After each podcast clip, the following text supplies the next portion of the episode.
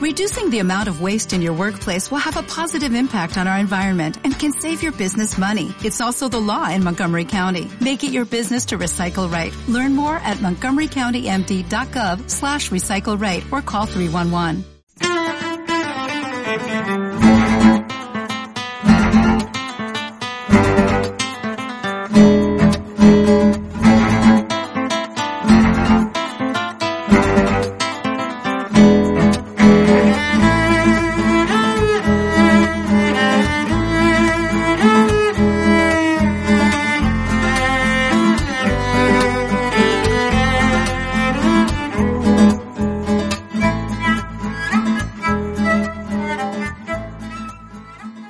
¿Qué tal? Saludos, bienvenidos a un nuevo Tecnocincuentones. Estamos casi de celebración porque este es el programa 199, hablando de Internet, hablando de tecnología, pensando sobre todo en personas que crean que se quedaron descolgadas. Llevo 199 veces diciéndole que eso no es así y que se pueden hacer muchas y muy interesantes cosas como intento explicarle siempre. Eh, les mentiría si le dijera que estoy preparando algo especial, que va a haber una gran movida con motivo del programa 200. No, mi interés es seguir trabajando, que eso ya es mucho, eso ya tiene por sí mismo un valor importante y lo que yo quiero es que resulte útil a aquellas personas que se planteen. Así que eh, cualquier cosa que yo pueda hacer para ayudar estaré encantado de hacerlo. Así pues, eh, bienvenidos a este programa 199. Ya queda menos pues para el 200, que por cierto comenzamos a emitir hace ya 32 meses, el 2 de febrero del año 2019. Y parece que fue ayer. Bienvenidos.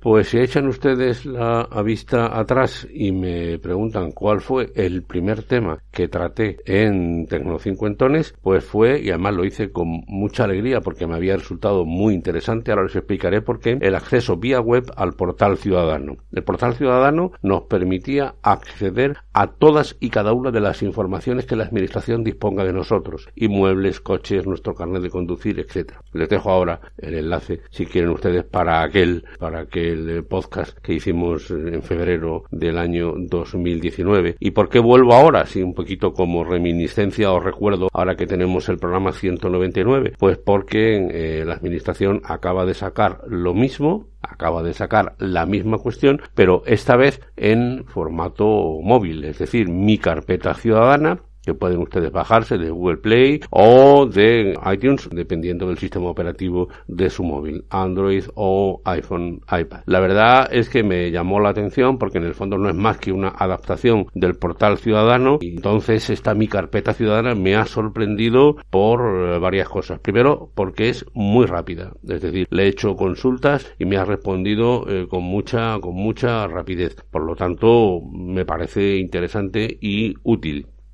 Bueno, igual que les dije en su momento, con mi carpeta ciudadana, lo digo ahora con portal ciudadano. Por ejemplo, si usted vende un coche, pues al cabo de unos días puede entrar para saber si ya le han cambiado la titularidad del coche o a veces ocurre, el comprador eh, se olvida, entre comillas, de cambiar la titularidad del coche, lo cual nos puede traer algún problema. Otras cuestiones de tráfico, por ejemplo, multas, o otras cuestiones, por ejemplo, que tengan que ver con el carnet de conducir. Viviendas, si usted ha comprado o vendido una vivienda, puede acceder a toda la información que tiene la administración sobre las viviendas que están a su nombre. A veces nos llevamos sorpresas. Cuestiones de discapacidad, de desempleo, etcétera. Todo todo está posible. Además, tiene enlaces, tiene enlaces a las distintas administraciones autonómicas. Ahí ya cada una es como es. Por ejemplo, yo he podido acceder a la administración andaluza y he visto pues las citas médicas que tengo pendientes y que ya están eh, planteadas. Por lo tanto, es interesante. Insisto, me gusta la app porque es rápida y responde. ¿Cómo se accede a esta app? Lógicamente, la seguridad es fundamental. Se puede acceder con certificado digital, no hay ningún problema. Eso sí, tiene usted que instalarlo en el móvil para que lo lea la aplicación. O lo que yo tengo es la clave permanente. La clave permanente es una clave que se solicita a la administración del Estado, que la primera vez es algo complicado, pero es muy sencillo al final, y ya tienes una clave permanente, usuario y contraseña, que no está en el teléfono y por lo tanto es eh, más seguro. La otra manera de entrar es con el eh, DNI eh, vía NFC, vía lo mismo que utilizamos para pagar con tarjeta, colocando debajo el, DNI y conociendo la clave que nos dieron cuando sacamos la, última vez el DNI, pues también se puede se puede acceder. Insisto, lo más seguro es la clave la clave permanente. La verdad es que me he quedado muy muy sorprendido de su rapidez, de su eficacia y sobre todo, sobre todo psicológicamente, que tú tengas acceso a lo que piensa la administración de ti, así tienes mm, eh, un impuesto sin pagar, así eh, no, no, no te has dado cuenta de que tienes una multa de tráfico que está a punto de tal. Incluso puedes acceder a que te mande recordatorios. Te dice dentro de seis años y cuatro días tiene usted que renovar el DNI, pero a veces te dice dentro de poco tiempo tiene usted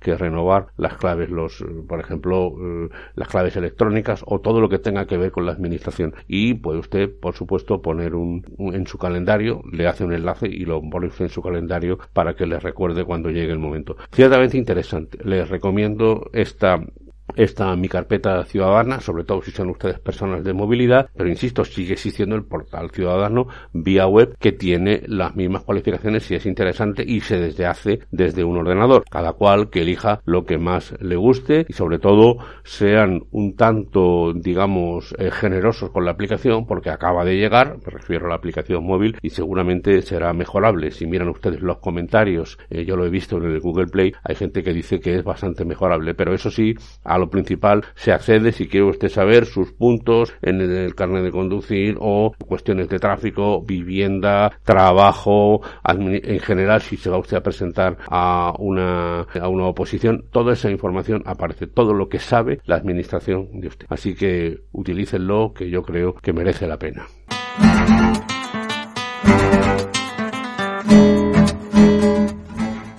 Pues hasta aquí este Tecnocincuentones, lo dicho, soy Antonio Manfredi, antoniomanfredi.gmail.com es eh, mi correo electrónico y tanto en Twitter como en Telegram soy Antonio Manfredi y en Facebook Tecno50. Ya saben que este es un podcast que está adherido a las redes sospechosos habituales, les dejo en la literatura del podcast el acceso para que puedan ustedes también disfrutar de otros muy interesantes podcasts que hacen compañeros de muchos puntos de España. Así pues, nos vemos la semana que viene, que ya será el programa 200. Hasta la semana que viene. Hasta la vista, baby.